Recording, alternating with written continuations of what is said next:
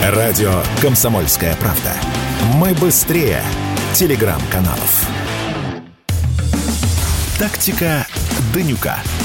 Никита Данюк и Владимир Варсобин подводят итоги недели и с оптимизмом смотрят в будущее.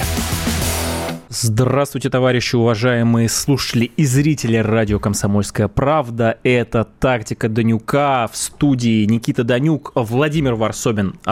Отсутствуют. Мы в любом случае э, все вместе, нашей командой от «Комсомольской правды» передаем ему большой привет, но помогать вести мне этот эфир будет мой большой друг и товарищ Евгений Викторович Семибратов, заместитель директора Института стратегических исследований и прогнозов РУДН, кандидат исторических наук, лектор общества знания, а еще когда-то давно, в очень далеком прошлом, мой студент, причем блестящий и прекрасный. Женя, я тебя приветствую. А, добрый вечер, Никита Сергеевич. Добрый вечер, уважаемые радиослушатели и зрители нашего прямого эфира. Не так официально, Жень, мы все-таки на «ты» с тобой. Итак, у нас э, впереди очень обширная, э, э, значит, обширный час, потому что очень много событий происходило, которые связаны с внутренней политикой, с внешней политикой, с экономикой, с безопасностью. Будем стараться придерживаться, собственно, тактики, которая у нас есть. И первая тема, безусловно, она самая главная. Она, я сейчас поймал себя на мысли, что хотел сказать фразу «взорвала информационная информационное пространство, но, наверное, это слово здесь крайне неуместно, потому что, в первую очередь, я, конечно, имею в виду крушение самолета в Тверской области, э, гибель 10 человек, э, в том числе среди э, погибших числится Евгений Пригожин, я думаю, все в нашей стране э, знают, кто это. Это основатель, создатель э, ЧВК «Вагнер», это крупный коммерсант, э, это человек, который, на мой взгляд, является невероятным пассионарием. И вот, э, Жень, перед тем, как я дам тебе слово, э, наверное, я не могу сказать, что это некролог, но что я могу сказать? Э, очень сложной судьбы человек, о чем говорил наш президент. Мы ведь знаем, да, что Владимир Путин прокомментировал крушение самолета, рассказал о том, что ведется расследование, сказал о том, что знал Пригожина с 90-х годов, человек сложной судьбы, ошибки у него были серьезные в жизни, но при этом и добивался он результатов нужных и для себя. И когда президент э, его просил о чем-то для общего дела, э, он тоже это делал. И в целом много есть версий, все мы прекрасно понимаем, что они разные. Сейчас не хочется об этом говорить, потому что есть следствие. Если э, поручение условно было от самого президента, я уверен, что следствие разберется и даст полную картину вот этой трагедии, которая произошла. Поэтому, конечно, мои соболезнования всем а, близким родственникам погибших, это и члены экипажа, и люди, которые а, были пассажирами, в том числе и, собственно, Пригожин, и Уткин, да, тот самый Вагнер, позывной Вагнер. Мое резюме.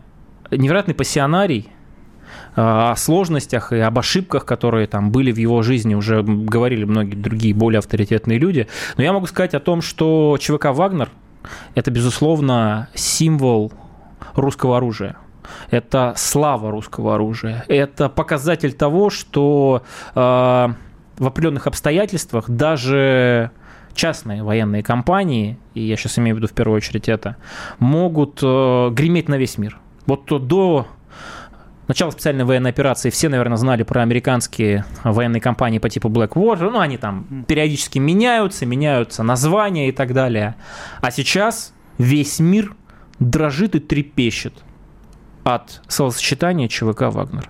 И, конечно, я уверен, что это слава, слава российского оружия, русской армии, офицеров, солдат, наших бойцов, которые сейчас отважно на рубежах нашей Родины отбивают очередные попытки так называемого контрнаступления вооруженных сил Украины, да, во главе с преступным нацистским режимом Зеленского и так далее. Но в этом смысле реакция общества несмотря на, не нужно забывать, да, на достаточно противоречивые и, прямо скажем, трагичные события 24 июня да, этого года.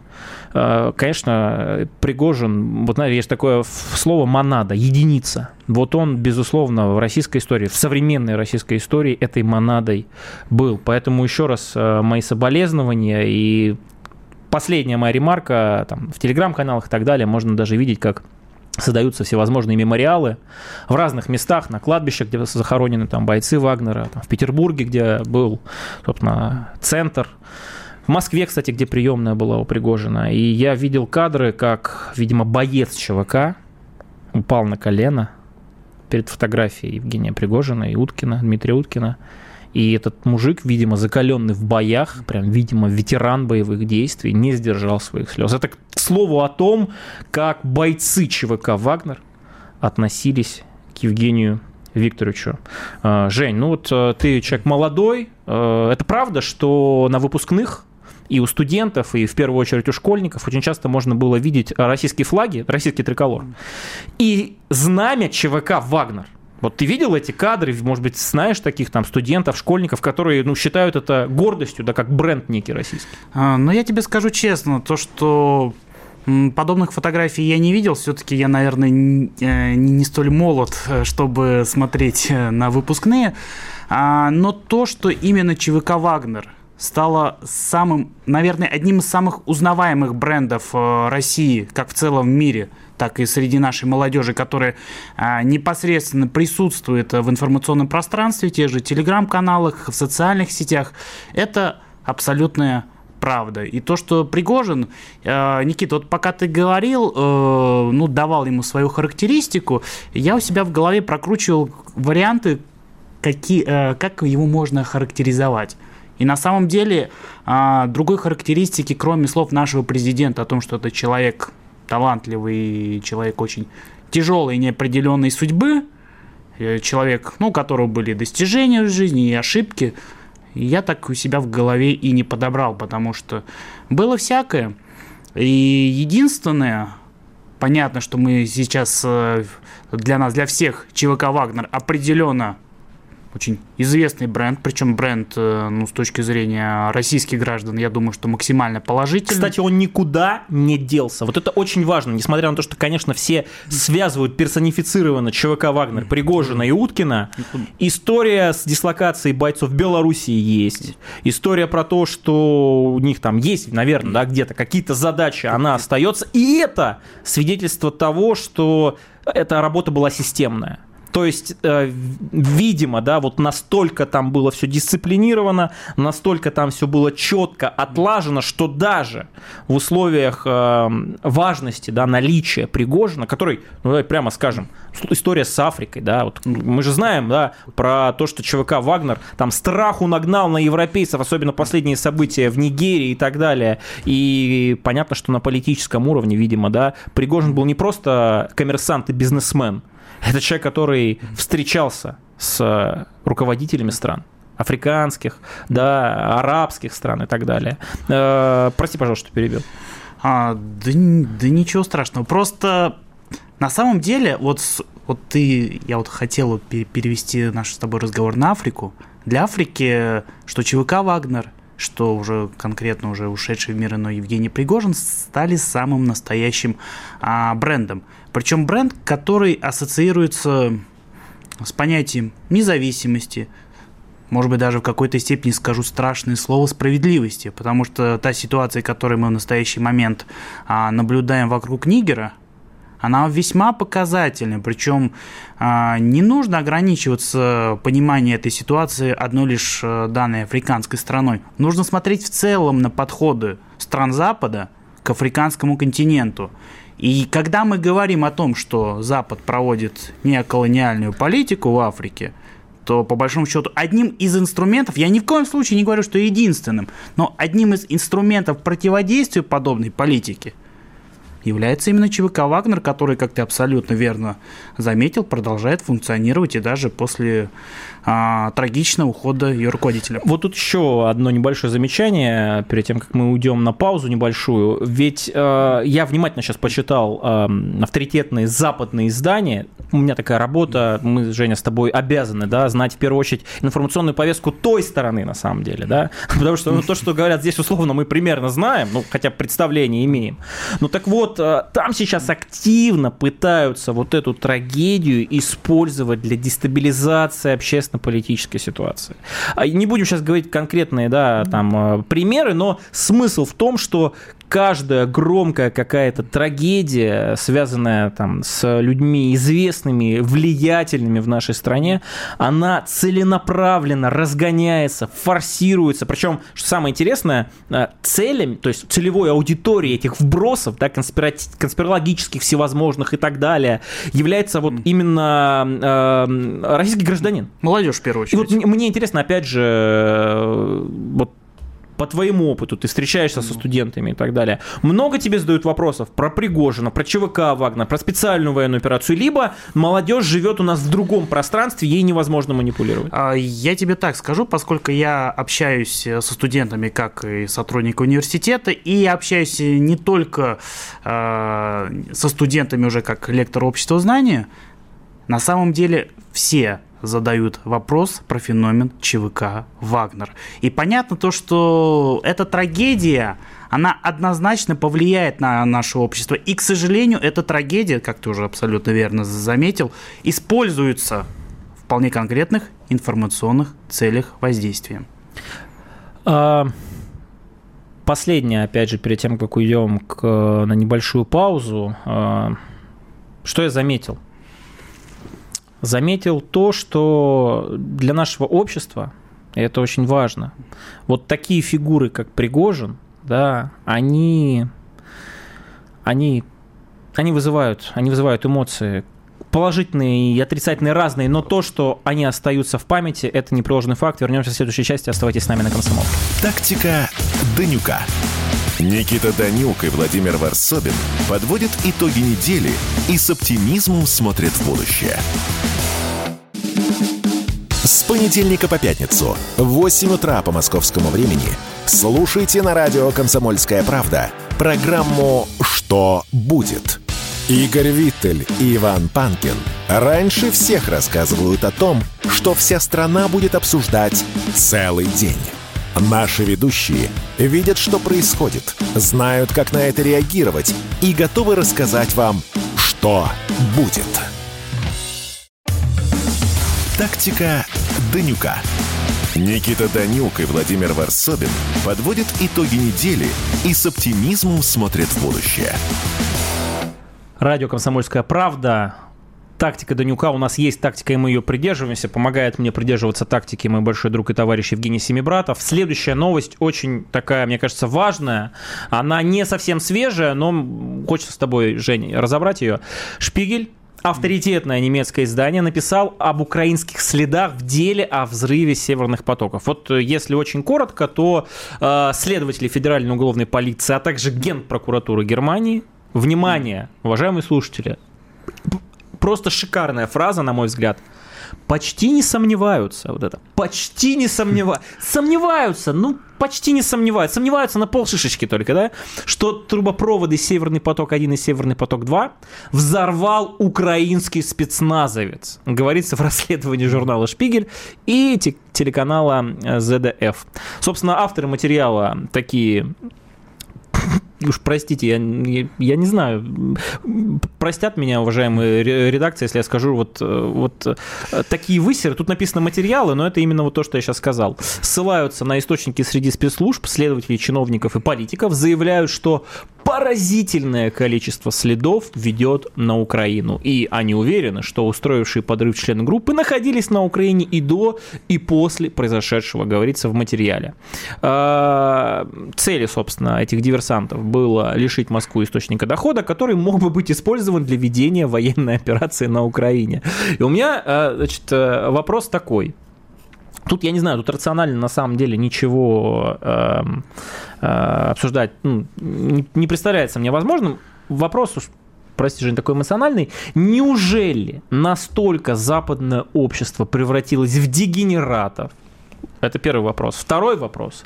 Неужели настолько западные спецслужбы, вся мощь западных спецслужб, а давайте не будем забывать, когда мы говорим о спецслужбах, это, условно, там, ЦРУ, это МИ-6, это э, там АНБ, куча служб в Германии и так далее, тоже такие же идиоты из-за такое большое количество времени не смогли состряпать хоть какое-то более-менее, ну, я не знаю, правдоподобное э, какую-то версию, кто же все-таки стоит за подрывом северных потоков э, там 1 и 2. И третье, что самое важное, э, реакция мирового сообщества. Вот я вижу, как э, тему со взрывами а, трубопроводов, да, это важно, это, это прецедент такого. В мире, я вот, честно, не помню, когда случалось последний раз, наверное, десятилетия такого не было, тем более это произошло на территории Германии, и самое главное, ну, там, условно, да, пострадавшая это Германия, там, не обязательно на территории Германии, все-таки э, трубопроводы проложены по дну Балтийского моря, там есть экономические воды, там,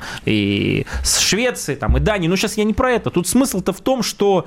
Э, ну, такую ересь вообще придумать, толкать э, людям, просто впаривать, да, вот дичь какую-то. Вот ты, ты ты впариваешь мне какую-то дичь, э, шпигель, что я могу еще сказать? Ну, если все-таки отстраниться от э, эмоций, э, у меня такой вопрос, Жень, ну почему тогда наша страна видя всю эту ересь, всю вот этот дегенератизм по поводу того, кто взорвал там э, Северный поток, а если очень коротко, да, без подробностей, какой-то украинский спецназовец, приехал, значит, взял в аренду акваланг, взяли яхту с, с, с компанией какую-то, отправили, значит, нырнули, заложили бомбу, бабах.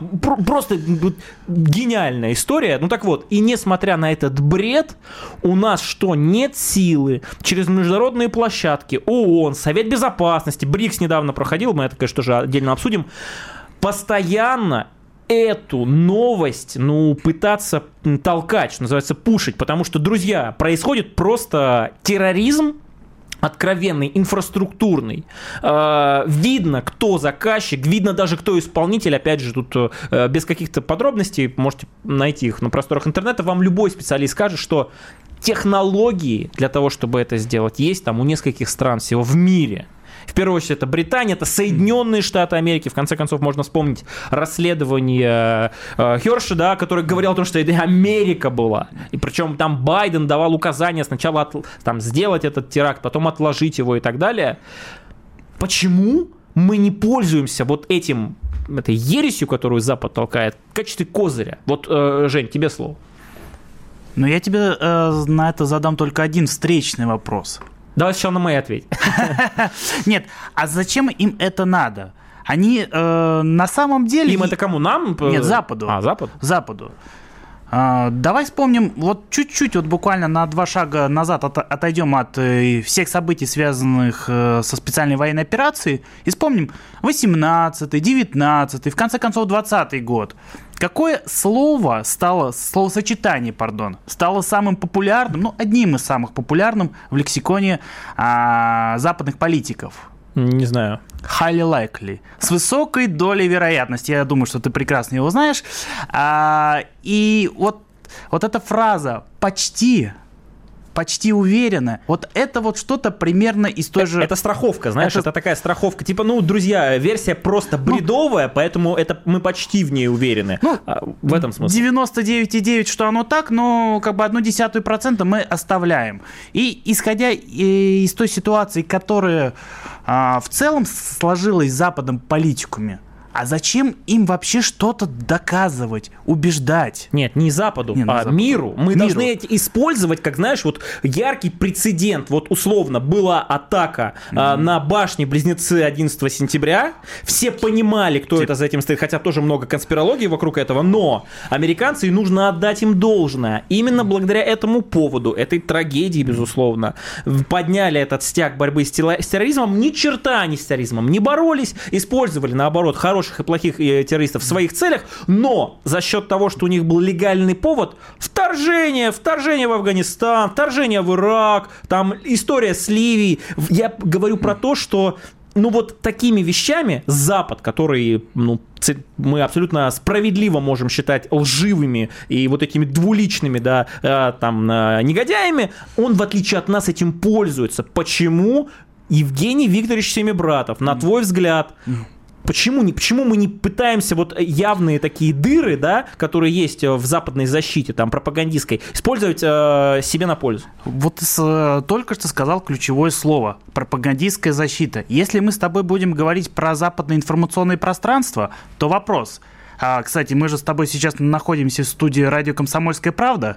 Да, «Комсомольская правда». Слушайте «Комсомолку», подписывайтесь на ресурсы «Комсомолки» и задавайте, кстати, свои вопросы. У нас есть э, э телефон прямого эфира. Канал на Ютубе у «Комсомолки» где? снесли. И если мы будем проводить э, ревизию, скажем так, э, наших родных информационных агентств, то, в принципе, уже YouTube почти весь зачищен от нашего информационного влияния. Таким образом, я считаю, что тут надо работать не в информационном пространстве, по крайней мере, в западном, нам нужно доносить эту информацию для, для глобального юга, для Китая, для Индии. Но опять-таки, давай подойдем к их политике, какие шаги они предпринимают. Судя, опять-таки, вот сейчас не хочу сильно забегать далеко вперед по итогам саммита БРИКС, то весь не Запад прекрасно понимает, что творит Запад.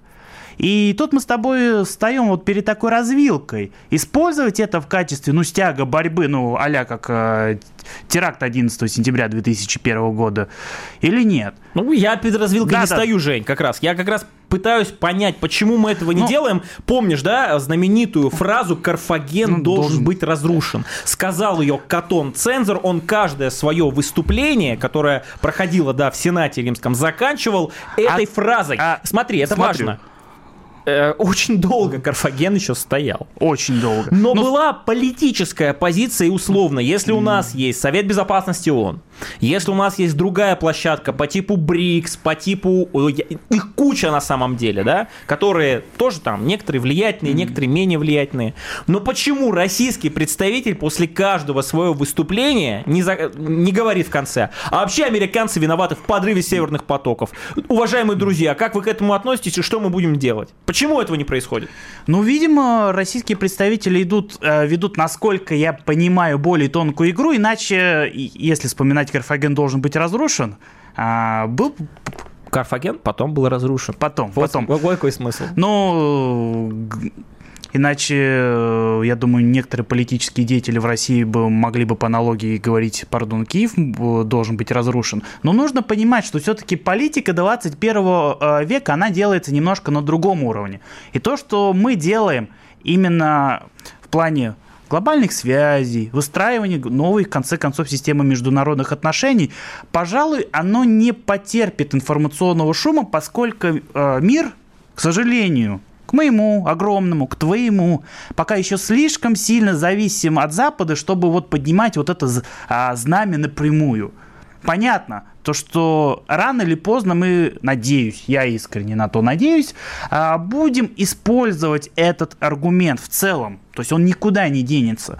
Но тактические интересы здесь и сейчас, к сожалению, огромному, а, требуют того, чтобы мы эту тему слишком сильно не педалировали. Я все, я понял, Жень. Смотри, позиция, позиция такого человека взвешенного, здравого. Я в данном случае эмоционально хочу тебе напомнить, опять же, как человеку с историческим образованием, что в свое время, во времена Советского Союза, несмотря там на те же самые сложности, несмотря на холодную войну, несмотря на то, что не было прямого конфликта, разного рода ячейки, леворадикальные, наводили шороху в Европе так, что Европа стояла на ушах. И почему до сих пор многие инфраструктурные объекты на Западе работают системно, хотя есть много группировок и разных организаций, которые могли бы этому помешать, это большой вопрос, это и другие вопросы мы обсудим в следующей части. Оставайтесь на комсомолке.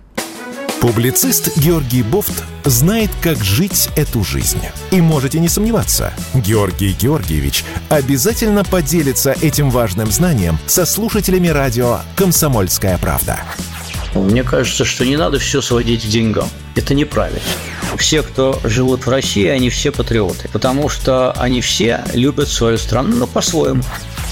Пусть питаются оттуда реализмом и нормальным холодным анализом, а не пропагандистскими соплями, которых в изобилии полно в других местах.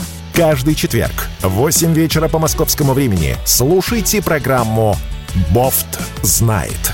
Вокруг меня столько розовых оптимистов, что меня от них иногда даже тошнит. Тактика Данюка. Никита Данюк и Владимир Варсобин подводят итоги недели и с оптимизмом смотрят в будущее.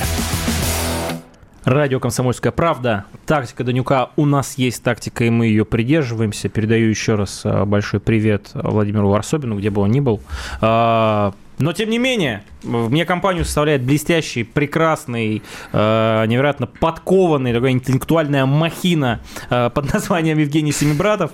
Вот мы сейчас будем, Женя, обсуждать твою тему как раз непосредственно, потому что Евгений экономических наук, э, специализация международные отношения, я правильно понимаю? Абсолютно верно. И Значит, тема БРИКС, она, честно, я когда был студентом, это вообще далекий, уже сложно, 15 лет назад, представь себе, даже тогда тема с БРИКС, она была. Я тебе сейчас расскажу вот коротко, да, что тогда мы говорили про БРИКС, и что сейчас БРИКС представляет.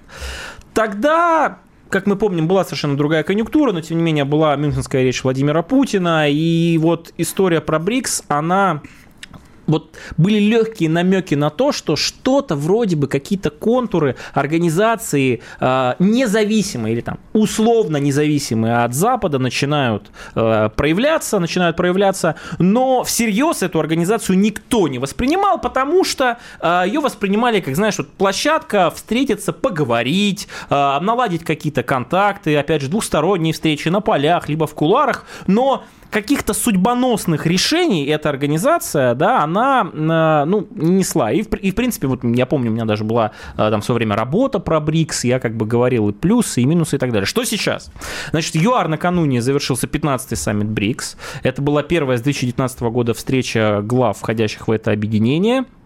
А, это самый представительный саммит в истории БРИКС а, около 70 государств в том или ином э, статусе участвовало.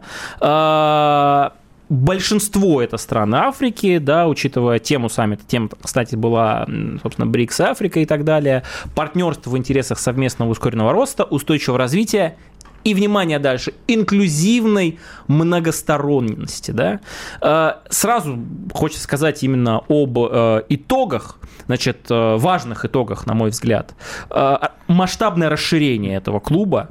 В следующем году в состав организации, если все пройдет удачно, войдут 6 стран. То есть им дали приглашение, они там как бы сами сейчас решают, входить, не входить, просто чтобы был факт-чекинг, да, не просто они уже члены, нет, но процесс запустился. Это Аргентина, Иран, Саудовская Аравия, Египет, Эфиопия и Объединенные Арабские Эмираты. Кроме того, в состав Союза желают войти еще 17 стран, которые подали заявки. И есть те, которые пока присматриваются, но тоже этот форум посещают. Значит, что это значит? Просто немножко таких сухих цифр.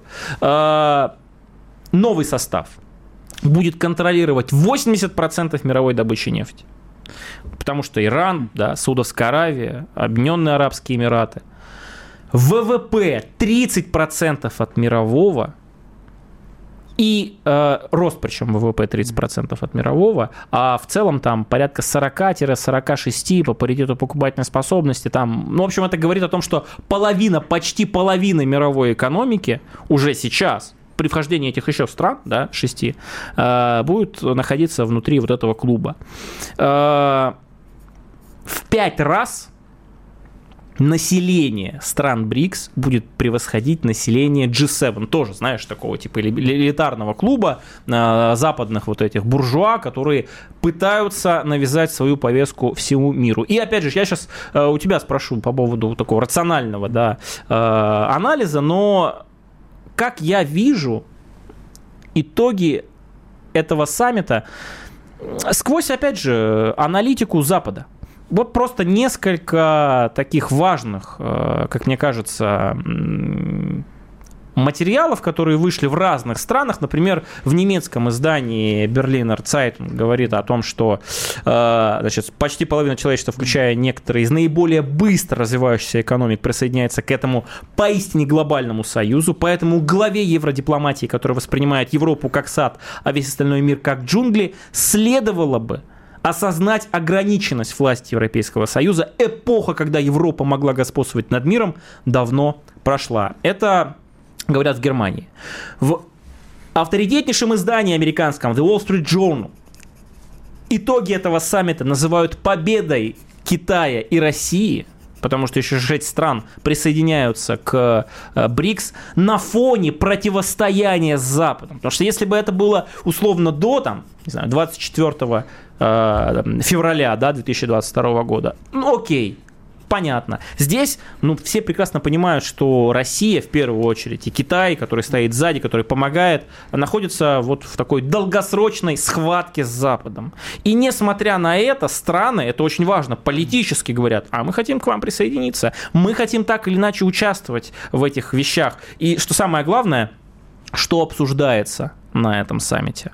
Переход в торгово-экономических отношениях на национальную валюту – создание альтернативных механизмов оплаты, перевода денег и так далее, э, для того, чтобы не зависеть от Запада и в первую очередь от влияния санкций, так называемых вторичных санкций, да, принцип экстерриториальности. Условно, когда под санкции попадаешь, э, попадает не Россия, это понятно, а те, кто с Россией готов хоть что-то делать, торговать и так далее. И что говорит Нью-Йорк Таймс?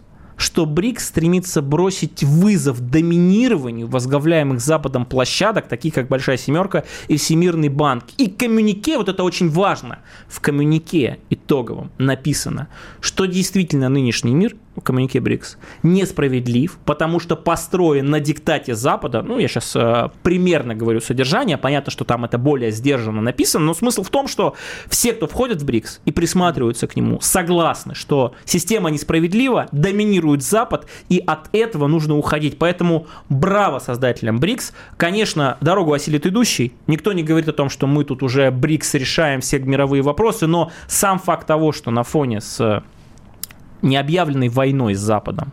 Люди и там страны и руководство этих стран хотят вступать в союз, где и Китай, и Россия, и так далее, ну, я считаю, это блестящая победа. Я не знаю, есть ли у тебя контраргументы, ну, или хотя бы хоть какой-то скептицизм, Женя, можешь, э, чтобы мне поопонировать, э, озвучить. Ну, на самом деле, если бы ты был моим студентом и выступал бы Но было сейчас на семинаре... Нет, было, было по-другому. Ты был моим студентом, Жень, я ставил тебе оценки, по-другому никак. А, да. Но я бы тебе бы задал бы такой вопрос. У тебя, э, что ты говорил, что БРИКС организация, то клуб, то объединение. И по большому счету этот момент э, является ключевым, таким очень спорным, когда мы говорим про БРИКС.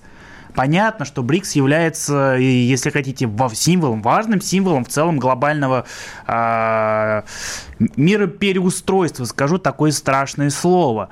Но все-таки БРИКС это что? Вот когда, вот ты сказал, что ты 15 лет назад был студентом, ну, я был студентом, ну, чуть-чуть попозже. Ты в начальной школе еще был да. тогда. Нет, ну я 10 лет назад был студентом.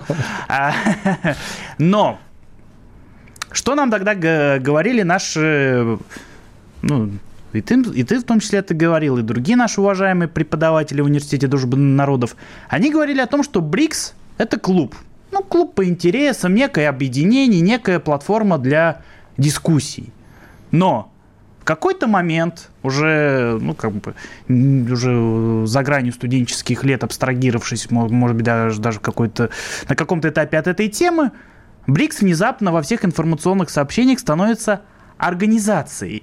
Но при этом, если там какой-нибудь установочный документ, устав, ты мне сейчас можешь сказать про м- банк БРИКС. Да, могу. Причем в который вступают в том числе страны, которые пока не вступают в БРИКС, Алжир, по-моему, а, в настоящий момент занимает подобную позицию.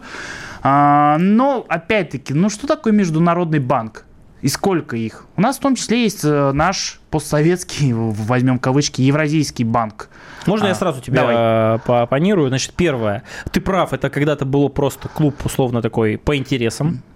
А, дисциплины, конечно, в БРИКС не, ее нет, нет просто, нет такой, как в НАТО или как в G7, да, где есть Америка и говорит, будет так, и все покорненько исполняют. Тут я с тобой согласен. Не согласен в следующем. В том, что это объединение, оно действительно превратилось в организацию. Вот ты сейчас сам сказал про банк БРИКС, в чем смысл этого банка? Там уставной капитал 100 миллиардов, Китай десятки миллиардов вложил, там Россия, Бразилия, Индия, ЮАР, ну, в зависимости, да, там от пропорции. Но э, а их кто... главная цель, это очень важно, введение своей мировой валюты. А... То есть тот самый процесс дедоларизации, суверенизации наших всех вместе, финансово-экономических да, э, сфер. И это, на мой взгляд, показывает, что это не просто, знаешь, такое вот, типа, встретились, по поговорили, пожали друг другу руки. Это вызов. Пока что мы не можем говорить о том, что этот факт совершился, но банк-то создан. История про то, что они хотят отказаться, это правда, об этом говорят все. И у нас сейчас уже скоро будет пауза, поэтому последний мой такой тезис важный. Э, конечно, там есть страны, которые тяготеют к Западу. Та же Бразилия, та же, ну, Индия, наверное, Индия, да? И, Индия вообще Но без давайте всяких... посмотрим, что несмотря на это тяготение, посмотри, Женя, на то, как они выступают в контексте санкций западных.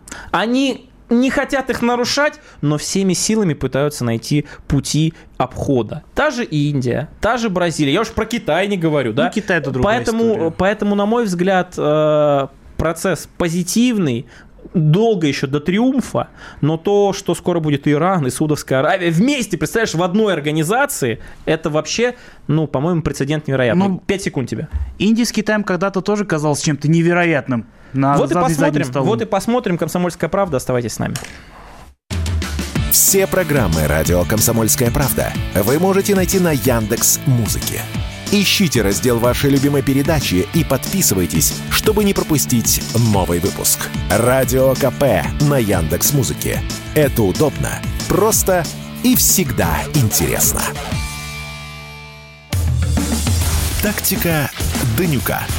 Никита Данюк и Владимир Варсобин подводят итоги недели и с оптимизмом смотрят в будущее.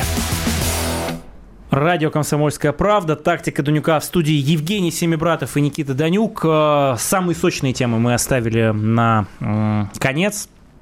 Первое, Жень, я знаю, что ты знаешь, что такое Моргенштерн, признан Министерством юстиции нашим иностранным агентом. Я уверен, что ты не поклонник, наверное, музыки, но так или иначе знаешь, что среди молодежи он крайне, крайне популярен.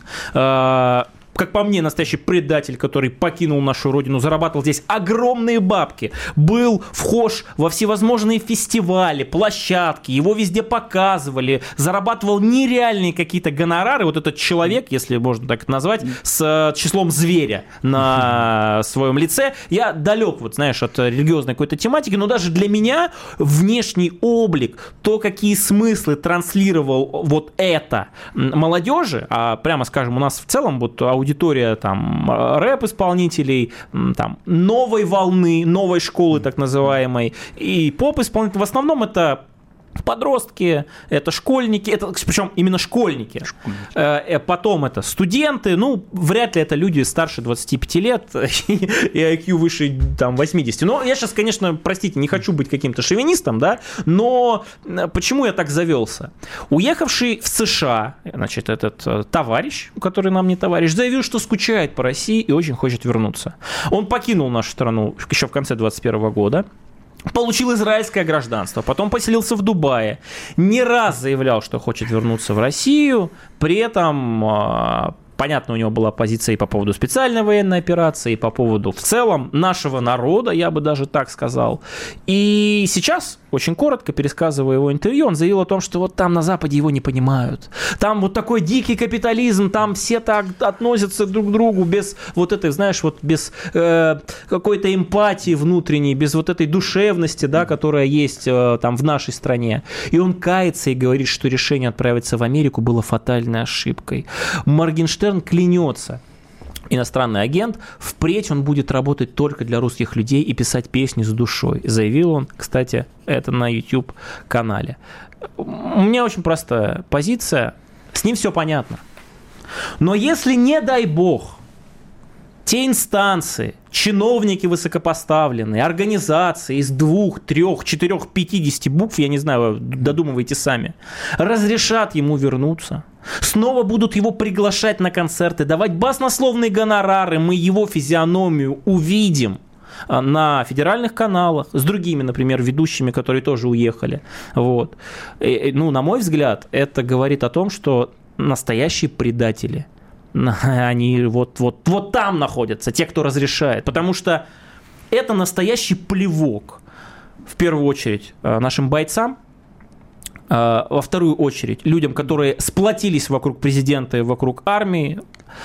И это, на мой взгляд, покажет то, что вот эта пропасть между этими чинушами, олигархами, для которых, видимо, может быть, Моргенштерн свой, и народом, она огромна и непреодолима. У меня простой вопрос, Жень. Э, считаешь ли ты, что по закону Моргенштерн может вернуться? По закону. Считаешь ли ты, что по совести и справедливости Россия должна его обратно принять? Вот такой, кстати, уважаемые слушатели э, и зрители, вы как считаете, должен Моргенштерн вернуться, должны условно там власти, российское общество его понять и простить, он же все-таки кается, извиняется, а как по мне у него просто деньги закончились, он там нафиг никому не нужен просто, со своими шестерками на башке, со своими песенками вот этими дебильными. Но ладно, извините, я завелся, Жень, тебе аналитика серьезная, пожалуйста. Никит, ну что касается касается песенок, вот когда ты сказал, что на Западе, ну, процитировал нашего иностранного агента, никто не понимает, но по его логике, видимо, я тоже где-то живу на Западе, поскольку то, что он поет в своих песнях, я тоже не понимаю слова совсем. Пару раз слушал чисто для общего развития. Или деградации, наверное, для общей деградации. Ну, это да, это, это скорее общая деградация. Ну, слушай, на самом деле, с моей точки зрения, здесь надо действительно смотреть с точки зрения закона отдельно, с точки зрения общественного порицания отдельно. Давай про закон сначала. Моргенштерн, лицо, признанное иностранным агентом, по-прежнему является гражданином Российской Федерации. При этом у него израильский паспорт. И, кстати, ну, где-то история про лишение гражданства, если вот, у тебя есть двойное вот, гражданство. Вот, слушай, ты сейчас повел к очень интересной теме. Пока у нас не запущен механизм лишения гражданства, как это было, кстати, в советское время, хорошо или плохо, давай оставим за скобками, но этот инструмент был, этот инструмент работал, людей лишали гражданства, и они уже больше не могли попасть на территорию Советского Союза. Сейчас этого инструмента нет, поэтому говорить о том, а давайте мы его не будем пускать стоять. Давайте вот просто два слова в правовом пространстве. Как мы на территорию России не будем пускать гражданина России? Пускай возвращается. Пускай возвращается, дабы не плодить... Э, куда возвращается? А вот объясни. куда? Вот куда? Давай, давай подумаем, не куда. Спеши, не, не спеши, э, не беги впереди паровоза. А вот куда он должен вернуться? И здесь мы э, сталкиваемся с такой очень важной вещью, как общественный контроль, общественное порицание. Общество мы же с тобой не зря в начале передачи говорили о том, что молодежь за последние полтора года уже во многом переосмыслила, что ценно, что не ценно.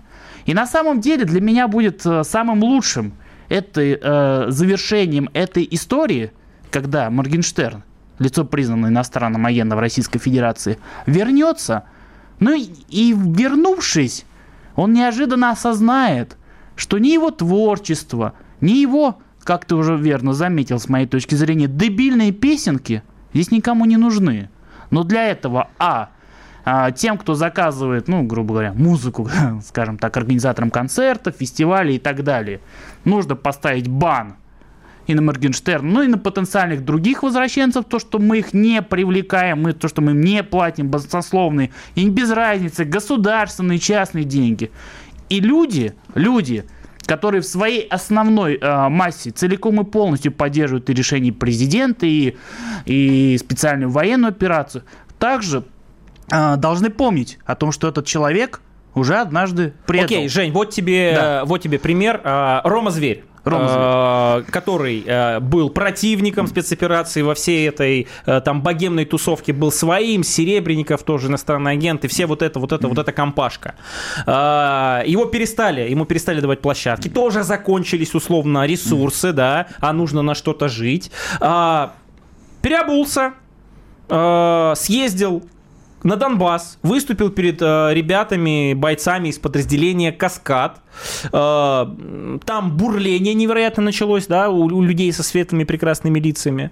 Э, но при этом э, свои антивоенные заявления вот до этого, да, там про то, что там он против и там э, и, и прочее, вроде как все забыли. И складывается впечатление, что вот сейчас Рома Зверь создал прецедент. Как ты считаешь, как ты к этому, во-первых, прецеденту относишься, и может ли такая же история просто прокатить с Моргенштерном, который возвращается и говорит, друзья, простите, я ошибался, э, слава России, слава ЧВК «Вагнер», слава нашим бойцам, подразделению «Каскад», долой Зеленского и так далее, дайте мне, пожалуйста, выступить э, и снова вернуться, не знаю, там, на Васильевский спуск э, или там еще где-то, на фестиваль ВК. Слушай, на самом деле вопрос очень спорный. И... Давай вот как ты думаешь, Давай. времени мало осталось.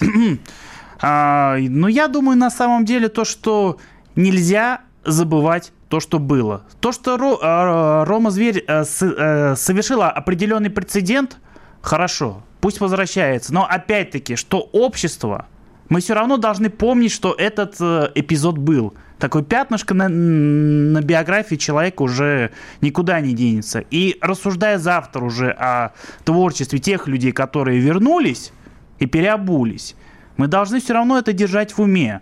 И что касается ну, лично Моргенштерна, иностранного агента, но я не думаю, то, что а, наши бойцы, находящиеся на линии фронта, сильно захотят увидеть его в окопах и послушать его, мягко говоря, немножко несуразные выступления. Но каждый случай индивидуален. В общем, будем наблюдать. В России нужно, что называется, ко всему относиться а, спокойно, потому что некоторые новостные поводы, они, конечно, просто ну, э, выбивают из колеи. Последняя новость. Япония начала сбрасывать воду с атомной электростанции Фукусима в океан. Э, Причем э, там огромное количество воды накопилось. Там 90% этих резервуаров заполнены этой радиоактивной водой. Там и цезий, и тритий, и чего только там нет. Коротко. Ты слышишь вообще вот э, визги зеленых, Гринписа по этому поводу, Грета Тумберг что-то сказала про то, как убивается условно э, экосистема э, Тихого океана, там, Японского моря. Ты слышала от американцев что-то более тебе так скажу? Знаешь, кто разрешил сделать этот выброс воды? МАГАТЭ. И вот у меня вопрос. Э, ну, как ты вообще относишься к э, вот этой экологической зеленой повестке? Не считаешь ли ты, что это просто глобальное разводило, вот как история там с ЛГБТ меньшинствами, там, права, свобода, демократия? То же самое зеленая повестка. Когда нужно ее отменить, отменяют очень быстро. Жень, тебе 30 секунд. А, что, э, что касается зеленых, они могли вопить только когда строился Северный поток 2. Угу. А тут они благополучно забыли. Если мы скажем пару слов об американцах, очень странно, что они закрыли глаза на то, что вся эта водичка по Тихому океану скорее потечет к их побережью, чем э, к нашему Дальнему Востоку. И про э, МАГАТЭ. Это та самая организация, которая говорит о том, что кто-то обстреливает Запорожскую АЭС, ну, кто мы не знаем. Кстати, Китай запретил на этом фоне импорт японских морепродуктов. И, кстати, сказал о том, что, а, ребята, это вот вы считаете будет безопасно. МАГАТЭ считает, что это безопасно. А можно ваши люди в этой водичке искупаются? Это прям заявление МИДа было китайского. И попьют это вот публично. Прекрасное заявление. Вот, вот э, с этим, собственно, э, мы уходим. Э, к следующей неделе вернемся. Комсомольская правда, тактика Данюка. Был Евгений Семивратов, мне помогал Никита Данюк. Оставайтесь на Комсомольской правде. Тактика Данюка. Никита Данюк и Владимир Варсобин подводят итоги недели и с оптимизмом смотрят в будущее.